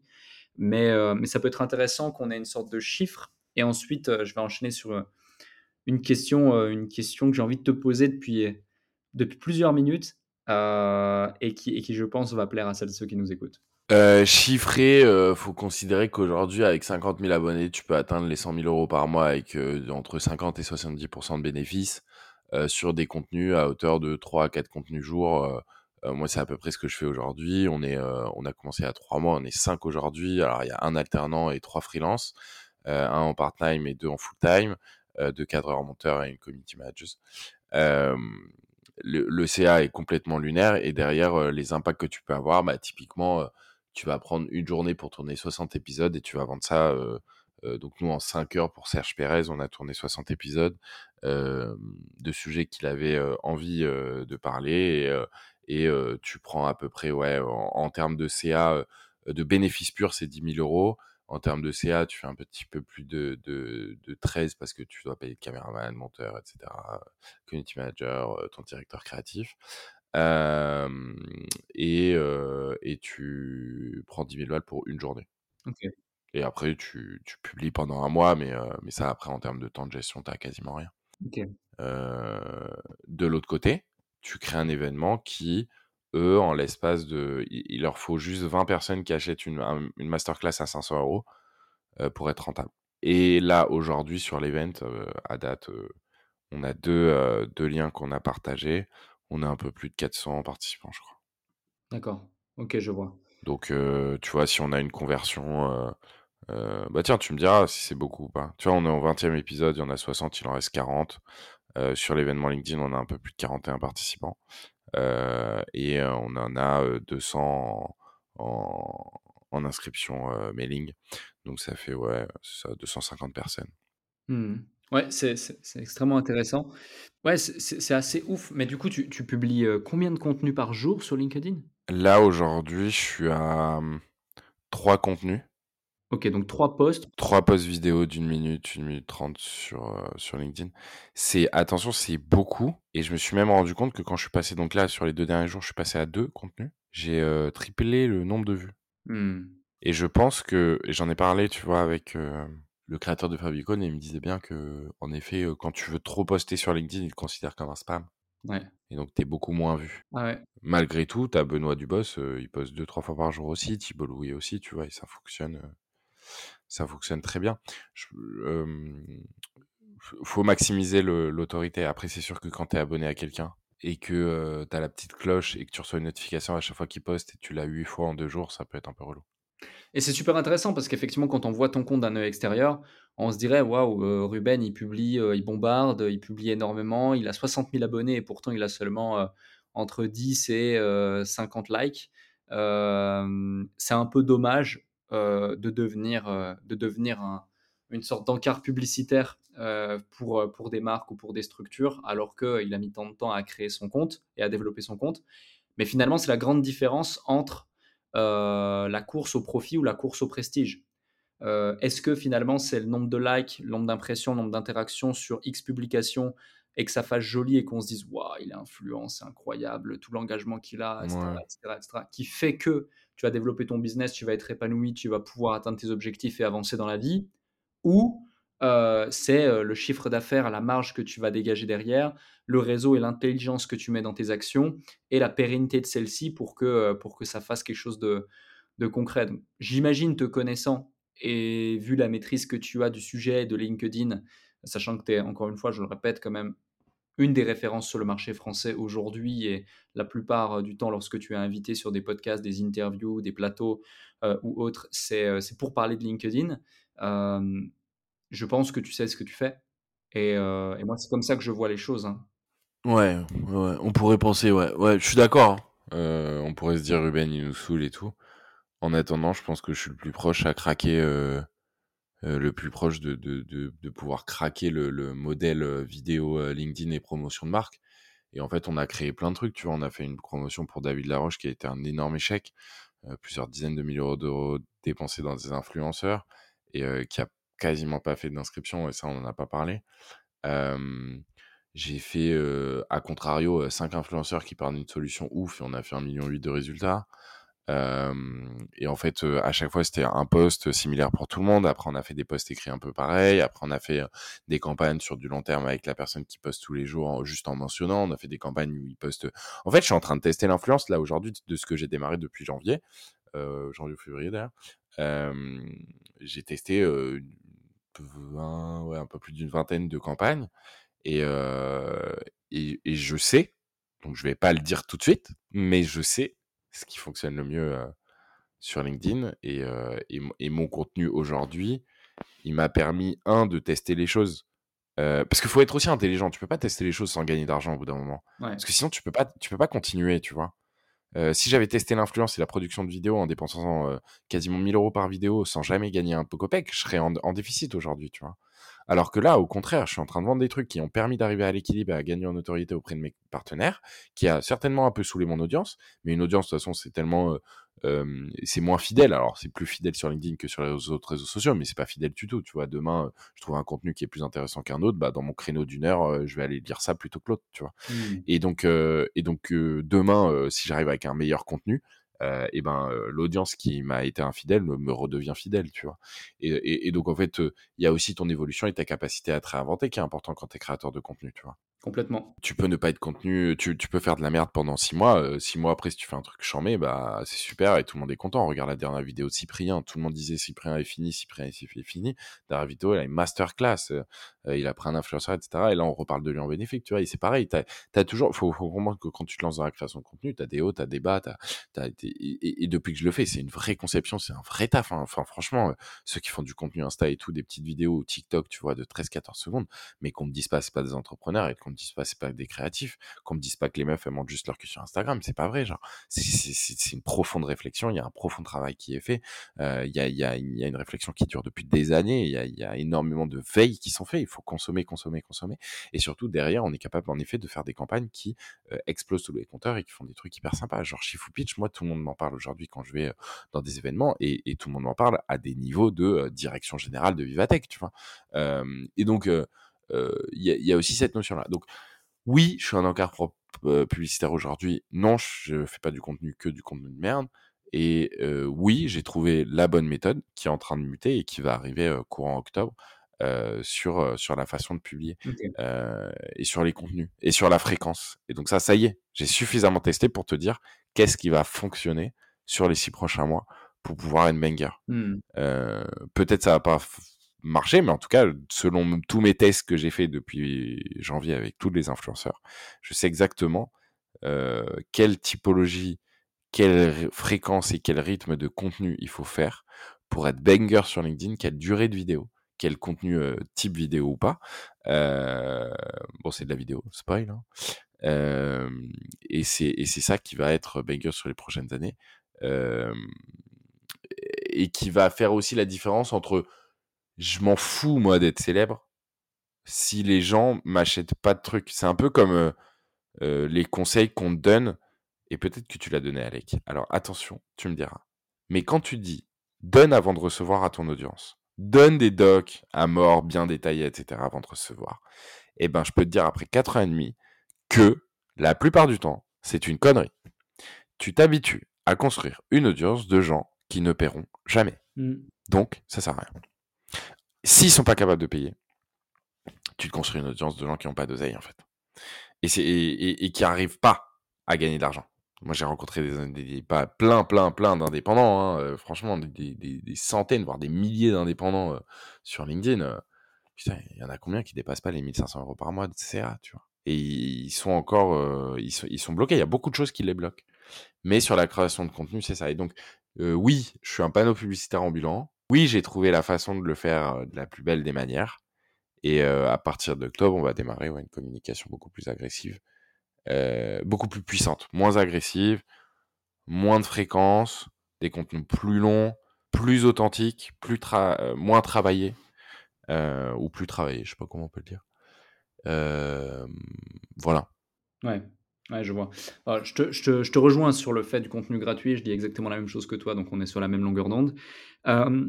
donc tu parles de cette, méthode finalement, ce code que tu as craqué à l'égard de la promotion sur LinkedIn et l'influence sur LinkedIn que tu partageras d'ici octobre.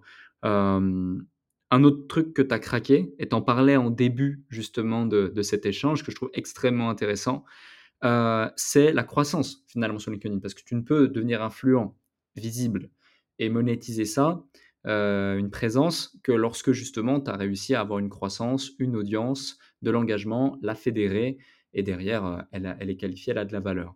Euh, tu disais au début que finalement, quand tu as démarré sur LinkedIn, tu l'as tout de suite vu comme un jeu vidéo. Est-ce que tu peux nous en dire plus sur cette approche, cette méthode, cette stratégie?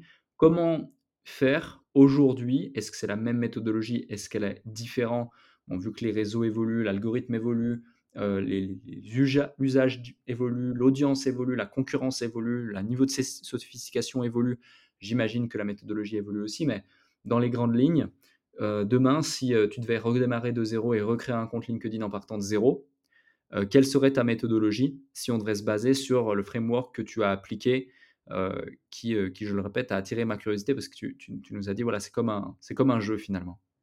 Moi, j'ai beaucoup joué à World of Warcraft.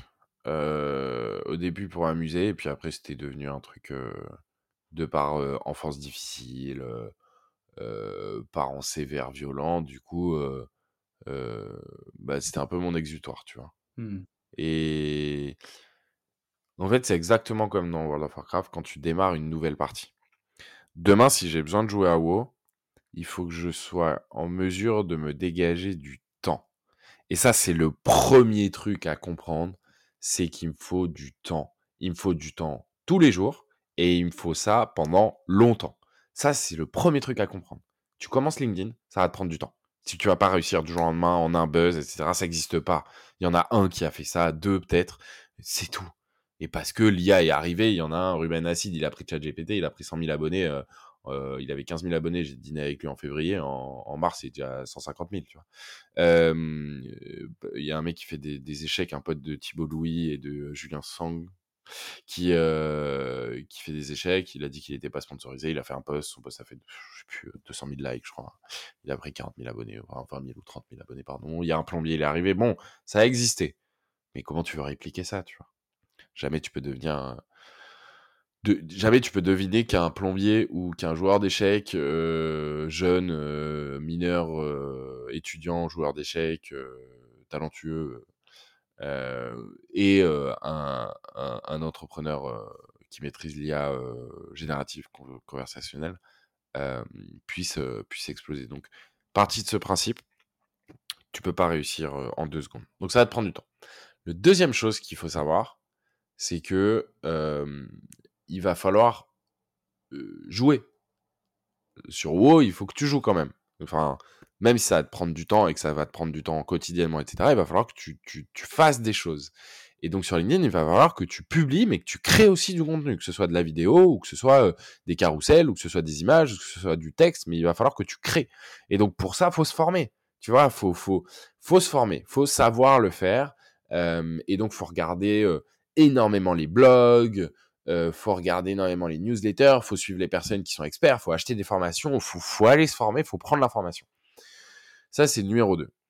Le numéro 3, sur LinkedIn, et comme dans les jeux vidéo, c'est assez simple, c'est que tu ne peux pas gagner si tu ne te rapproches pas d'un groupe qui ont les mêmes ambitions, la même disposition, les mêmes appétences que toi à différencier de ta communauté. Là, je te parle d'un groupe de personnes, et je pense que Alec, t'en as un, toi, tu as, des groupes privés avec quelques entrepreneurs où vous êtes très très proches et, et, euh, et en fait, vous échangez toute la journée sur vos problématiques, sur, euh, sur où est-ce que vous en êtes, que vous vous et vous, vous suivez depuis longtemps. Ouais, ouais. Tu as une espèce de tribu comme ça? Ouais. ouais. Bah ça, c'est essentiel aussi sur LinkedIn, c'est-à-dire que à un moment donné, si t'as pas 4, 5, 15, 20 potes qui vraiment mettait de la puissance, ça marche pas. Et donc, un truc que j'ai testé il y a pas si longtemps que ça, on a créé un groupe qui s'appelle les cracheurs de feu. En gros, on était 20 personnes et on s'interagissait les groupes, euh, tu vois, les, les posts entre nous. On se disait qu'est-ce qui était intéressant, qu'est-ce qui était pas intéressant, pourquoi on le faisait, pourquoi on le faisait pas. Et bref, on, on faisait vraiment en sorte euh, de monter en puissance. Et ben, parmi eux, aujourd'hui, euh, je peux t'en citer plein, tout le monde les connaît. Et c'est devenu des, un peu des guests, tu vois, de LinkedIn. Et donc, créer ce petit groupe d'entrepreneurs dans lequel vous allez pouvoir interagir avec vos différentes publications, euh, liker, commenter vos posts, etc. Mais aussi vous donner des feedbacks et aussi augmenter votre chiffre d'affaires. Nous, dans le groupe des cracheurs de feu, pendant un moment, euh, tous les matins, euh, tous les débuts de mois, tous les fins de mois, on demande des CA, tu vois. Parce que c'est cool de faire des likes, mais tu fais ça aussi pour l'argent. Si tu mets pas de lien sur ton profil, forcément, bah, t'auras pas de lead. Donc, ça, je l'ai pas dit, mais ça, faut le mettre. Bon. Donc, tu crées ce, petit groupe d'individus. Comment tu les trouves? Bah, C'est très simple, en fait, c'est tes rencontres. Puis tu jauges. Et il faut pas hésiter à dire au revoir à des gens, tu vois. Moi, j'ai sorti des gens du groupe qui sont hyper sympas d'ailleurs. Mais euh, je pensais pas être suffisamment solide pour, euh, euh, pouvoir euh, grossir. Donc, donc, on a fait ça. Ensuite, une fois que tu as ton contenu, que tu passes de temps, que tu t'es formé, tu passes du temps sur LinkedIn, que tu t'es formé, et que tu as créé ce petit groupe de personnes avec qui vous évoluez en fait dans le temps et vous interagissez et voilà, euh, il faut absolument que tu crées ta propre communauté en dehors de LinkedIn. Mmh. Et attention, je parle pas d'une newsletter. Hein. Je parle d'une communauté, un truc où tu peux échanger avec les personnes. Nous, on a choisi WhatsApp et j'ai beaucoup choisi WhatsApp. Et ça, je, je regrette trop de pas avoir créé un groupe de communauté il y a longtemps, tu vois.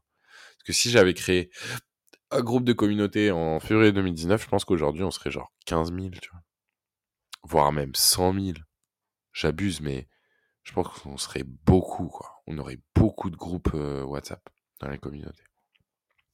Ça, c'est un truc que je regrette un peu parce que créer une communauté, au final, c'est quoi? C'est ouvrir un groupe WhatsApp, inviter des gens, leur dire voilà pourquoi ce groupe est créé, et discuter avec eux toute la journée, et ça y est, tu vois. T'as pas grand chose à faire. Hein. Et, et, tu dis aux gens d'inviter leurs potes, et leurs potes invitent leurs... Et donc tu mets les gens que tu rencontres, et à chaque fois que tu rencontres une personne, tu le mets dedans. Et en fait, cette communauté, elle va aussi te servir à toi de faire connaître, pas forcément à partager des liens pour qu'ils soient likés sur les posts LinkedIn, euh, à partager des liens LinkedIn pour que les gens aillent liker euh, tes posts. Pas du tout. Le but, c'est que juste ta communauté te connaisse. Et en fait, quand t'es Oussama Amar, par exemple, euh, ou quand t'es Yomi Denzel, c'est trop simple d'avoir des abonnés sur LinkedIn. T'as fait énormément de publicité, tu vois. T'as fait énormément de visibilité. T'as un historique et t'as un passif. T'as construit ta crédibilité euh, depuis longtemps. Crédibilité, légitimité, autorité. Pour moi, ces trois mots, ça, ça ressemble à la même chose, tu vois. Mmh. C'est ton niveau de, de puissance, à quel point tu prends de la place dans, dans l'importance de, de, de, pour, pour quelqu'un. Quelle importance t'as pour quelqu'un et, et, comment il te considère. Et ça, le seul moyen de le, le gagner, en réalité, c'est de te mettre à niveau euh, de personnes et de faire du transfert d'autorité comme ça. Autrement dit, c'est moi, je vais faire un podcast avec Oussama comme tu as pu faire. Bah, du coup, Alec devient plus ou moins au même niveau qu'Oussama. Je vais faire un podcast avec Jean-Noël Barrot. Euh, bah, du coup, je vais être à son niveau. Je vais faire un podcast ou une apparition avec Macron. Je vais, je vais parler avec José Garcia, etc. Je vais prendre Eric Schlarchevêque, Jean-Pierre Nadir, etc. Je vais, euh, Jean-Pierre Nadir, Anthony Bourbon, etc. Ils ont fait euh, qui veut être mon associé sur, euh, sur M6. Bon, bah, ils sont mis au, au, niveau d'une personne qui passe à la télé. Alors qu'en vrai, c'était il y y a six mois, c'était des mecs comme toi et moi, tu vois. euh, bon, peut-être pas pour Marc. Non, peut-être pas pour tous ceux qui sont passés d'ailleurs. Mais, euh, mais du coup, c'est des niveaux d'autorité. Et donc, pas tout le monde démarre avec un niveau d'autorité. Par contre, tout le monde démarre avec la même puissance de je poste, je suis vu, les gens m'ajoutent, les gens me contactent, les gens me parlent, les gens rejoignent un groupe Facebook ou LinkedIn ou euh, WhatsApp et, euh, et euh, je gagne l'autorité. Et donc, une fois que tu as ça, il faut que tu ailles faire du transfert de notoriété. Hmm. Donc, si je résume, Demain, je démarre sur LinkedIn. Je considère qu'il faut prendre beaucoup de temps, comme sur WoW. Il faut prendre beaucoup de temps. Il euh, faut dédier beaucoup de temps. Donc, ça va prendre du temps euh, dans, la longueur, euh, voilà, et ça va prendre du temps aussi tous les jours de pouvoir le faire. Ensuite, je vais me créer. je vais, je faut savoir qu'il faut créer du contenu, il faut jouer. Ensuite, il faut se rejoindre, faut rejoindre un petit groupe de personnes. Donc le petit groupe de personnes, c'est vraiment un groupe très restreint d'élite, de gens qui veulent grossir ensemble. C'est exactement la stratégie de MrBeast sur YouTube. MrBeast euh, sur YouTube, à la base, ils étaient 20 ou 100 ou je sais plus combien. Et puis euh, aujourd'hui, ils sont tous millionnaires, ils ont tous plus d'un million sur, sur, sur YouTube. Enfin, ils ont grossi ensemble. Ensuite, je me crée une communauté propre. Préférence WhatsApp avec qui je peux interagir. Qui me ressemble, à qui je veux m'adresser. Et le dernier, j'ai oublié. J'ai dit quoi? Tu parlais euh, de, de, la, de la tribu, justement. Est-ce que c'est ça qui te manque? Euh, non, non, ça c'est bon. Donc la tribu, c'est le groupe WhatsApp en gros où j'échange avec toutes les personnes qui me suivent et j'invite systématiquement à chaque contenu aux personnes. J'insiste bien sur là-dessus. je dis à ces personnes de venir me voir sur euh, le compte, ouais. euh, sur le groupe, pardon. Et donc ils, ils, me rejoignent sur la tribu et ils peuvent parler avec moi. Ça c'est très important, être accessible. D'où la création de ton groupe, les soirées de Ruben? Ouais, exactement. Hmm. Et, et, et, et, ah oui, ça, alors interagir avec les gens, c'est c'est un peu la base. Il faut interagir beaucoup avec les autres personnes. Et après, voir les gens dans la vraie vie, en fait. Sortir à tous les événements, je pense que c'est aussi très important. D'ailleurs, t'es jamais venu à un des meetworking pour le moment. Hein? Non, parce que euh, je m'appelle Ruben Tayeb et le vendredi soir, c'est Shabbat. c'est vrai, c'est vrai. T'es pas le premier à me dire que le vendredi soir, ça va pas être possible, mais t'inquiète pas, le 20 septembre, ça sera possible. C'est le mercredi. Même si, même si tu me disais c'est le jour des enfants, c'est ça? Euh, mercredi, c'est le jour des enfants. Moi, ça va, elle est à la crèche, donc c'est pas le jour des enfants. Parfait. Donc, donc, tu seras là le 20 septembre. Je serai là le 20 septembre. C'est bon, c'est bon. Bon, bah, à toutes celles et ceux qui nous écoutent, 20 septembre, Ruben Tayeb, présent au Meetworking à Paris. Ça va être beau. Soyez là. Ça va être très, très cool. Tu rigoles, mais ça va être très, très cool. Surtout que tu sais que j'ai. j'ai... Bah, je sors beaucoup et c'est trop drôle qu'on se soit jamais croisés. Et quand j'ai vu les images incroyable de ton networking, je connaissais, je pense, au moins la moitié des gens qui étaient là. C'est beau, parce qu'on était 200. Ouais, minimum. Hein. Et les, les 100 autres, euh, soit je les voyais pas, soit ils étaient pas à la cam, soit ils étaient floutés. Euh, euh, mais ouais. ouais, ouais. Bah après, les gens, de toute façon, souvent les mêmes qui sortent. Ouais, le monde est petit. Le monde est petit. Mais c'est grâce à ce genre d'épisode, tu vois, qu'on va les faire sortir un peu plus ceux qui sortent pas et, euh, et, on va leur permettre de, de networker. Pourquoi les gens sortent pas? C'est une bonne question, hein, c'est une bonne question. Ça peut être euh, de la peur, ça peut être du manque de légitimité, ça peut être mais qu'est-ce que je vais faire là au milieu, je me sens pas assez. Ça peut être oh, j'en ai pas besoin, de toute façon ça sert à rien. Euh, ça peut être euh, du jugement, soit peur d'être jugé, soit justement le fait de juger plutôt que d'avoir testé. Ça peut être tout simplement aussi un manque de moyens. C'est pas forcément facile pour certains qui sont pas, pas à Paris de se déplacer, de prendre un Airbnb, un hôtel, de trouver un logement s'ils en ont, et puis de participer à, l'événement. Même si les événements, nous, on les rend extrêmement accessibles. Tu vois, 29 euros, c'est juste un ticket de qualification. Et après, si tu veux consommer quelque chose sur place, c'est extrêmement abordable. Mais, mais ça reste quand même un budget pour les gens. Donc, il y a peut-être ça. je pense qu'il y a et il y a aussi, il y a aussi les contraintes. Les contraintes, je suis pas disponible, ou les contraintes, le vendredi, ça marche pas pour moi, euh, ou, euh, ou, autre. Donc, euh, ouais, avec toutes ces, avec toutes ces variables, je pense qu'on a justifié, qu'on a justifié la plupart des, des, des, des raisons qui font qu'une personne potentiellement intéressée ne viendrait pas. Et pourquoi les gens sont pas intéressés? Tu vois, je me suis vraiment posé cette question. C'est une question rhétorique, mais Parce qu'ils ont pas le même niveau d'éveil, niveau de conscience à l'égard du fait que ça peut leur apporter plus encore, heu, qu'ils ne puissent l'imaginer. Tu vois, c'est comme, heu, pourquoi les je suis pas gens certain. bah, il y a de ça, hein, il y a de ça, hein. Je pense qu'il y a de ça, Je pense hein. que ton event, tout le monde veut venir. Peut-être ceux qui sont pas venus, c'est juste qu'ils en ont pas, peut-être pas entendu parler, ou qui en effet ils étaient pas dispo, ils étaient pas sur la zone géographique, etc. Mais ceux qui en ont entendu parler et qui n'ont pas eu envie. En fait, moi, il y a un truc que j'ai remarqué en fait sur. euh, en- on a, on a organisé quand même. euh, j'ai participé à l'organisation de la Founders Night euh, à la Chapelle, euh, Ouais. euh, où il y avait euh, 600 personnes quasiment, euh, 1000 personnes à la Cigale, euh, tu vois. Bon, des gros événements quand même. Mmh. Et moi, j'étais pas d'accord avec, euh, avec Martin, qui est le fondateur, euh, qui a accompli un truc euh, exceptionnel, hein, qui, a, qui a mis le feu aux poudres, comme on dit. J'étais pas d'accord avec lui sur le fait que les gens viennent écouter des talks ou des pitchs. Ah, clairement pas. Clairement pas. Bah, d'ailleurs, nous, on a jamais tu vois, au Meetworking, heu, il n'y a jamais eu un seul pitch, alors qu'on a fait 5 événements et les 5 à chaque fois, on était complet. Je pense que quand tu es un entrepreneur qui vient de débuter, soit en âge, soit en âge de boîte, tu as besoin de réseau, tu vas à des événements pitch parce que c'est les plus simples, c'est ceux qui permettent de faire de la promotion. Euh, mais une fois que tu as pris toute la connaissance des personnes qui étaient présentes, tu vas faire du networking. Or, moi, je remarque à la Founders Night ou chez Flomodia, l'Empire ou des événements comme ça, qui sont à peu près les seuls hein, euh, à Paris.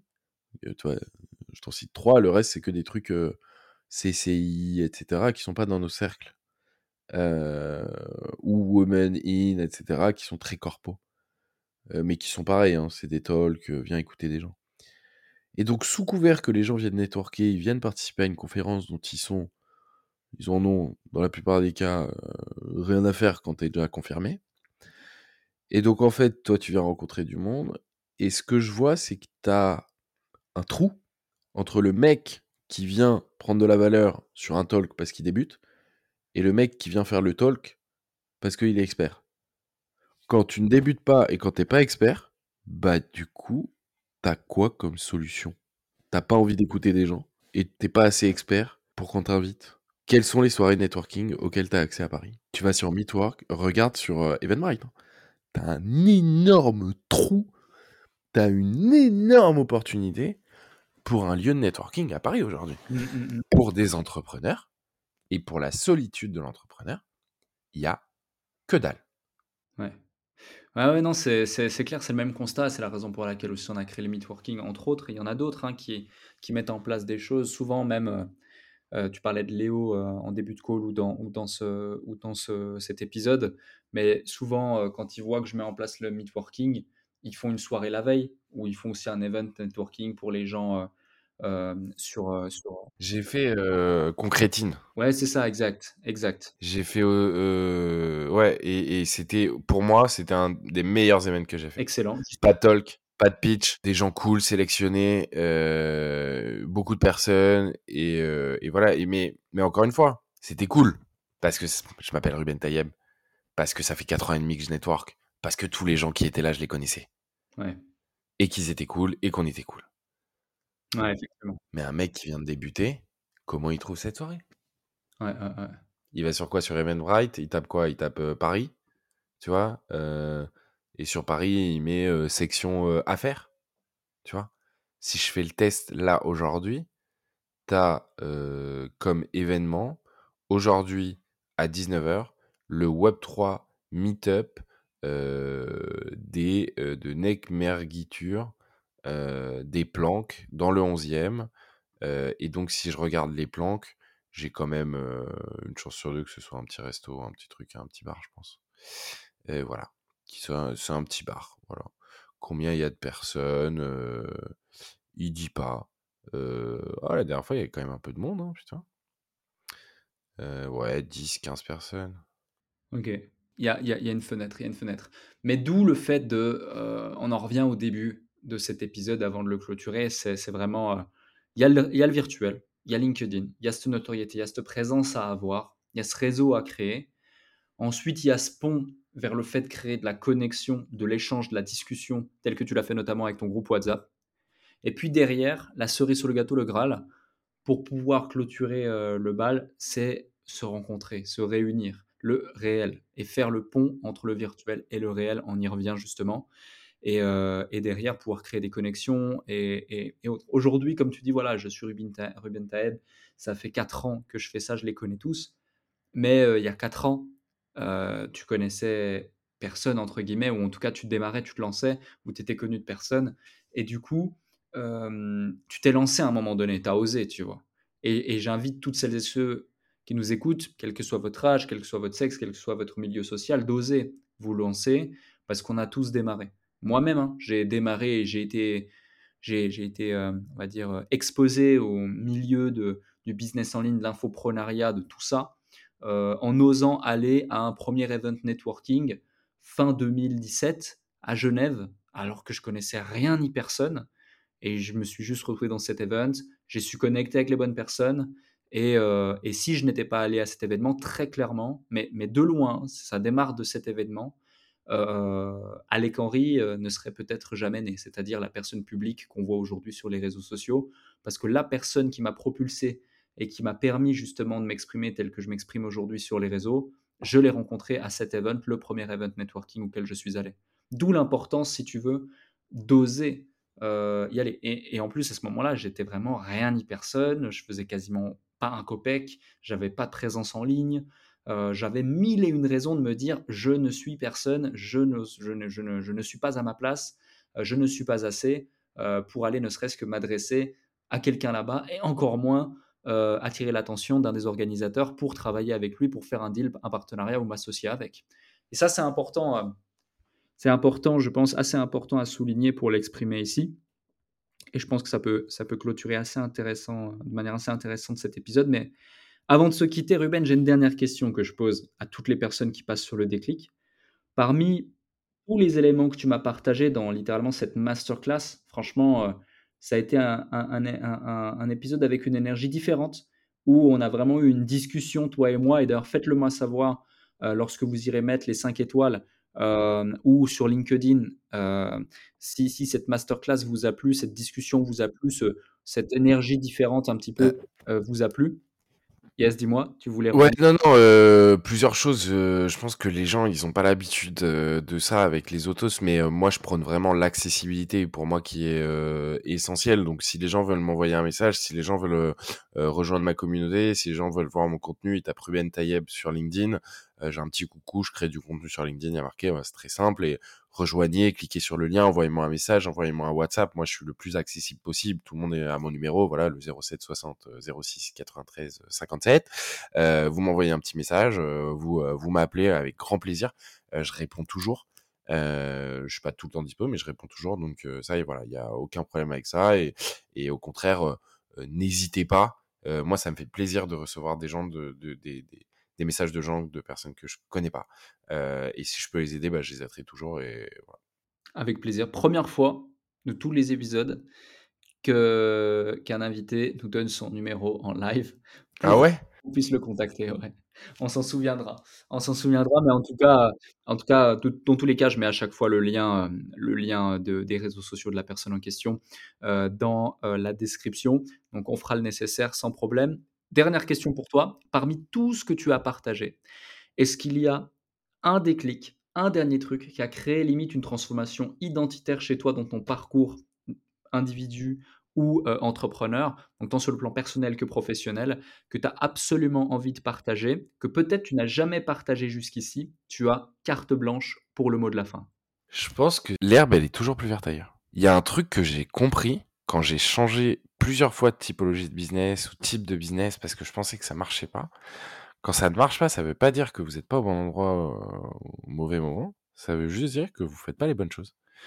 Euh, ou de, la bonne, de la meilleure des manières. Et donc, moi, j'ai toujours eu tendance à jumper entre activités, entre jobs, etc.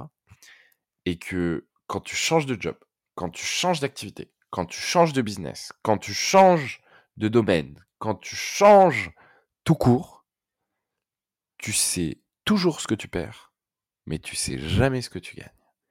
Et donc, moi, il n'y a jamais eu de rien de plus vrai que l'herbe, elle est toujours plus verte ailleurs. Et quand il va, ça peut ne pas être une très bonne idée. Et c'est pareil pour les gens. On s'imagine que on a des rêves, on a des illusions. Et moi, je l'ai eu par exemple avec The Family.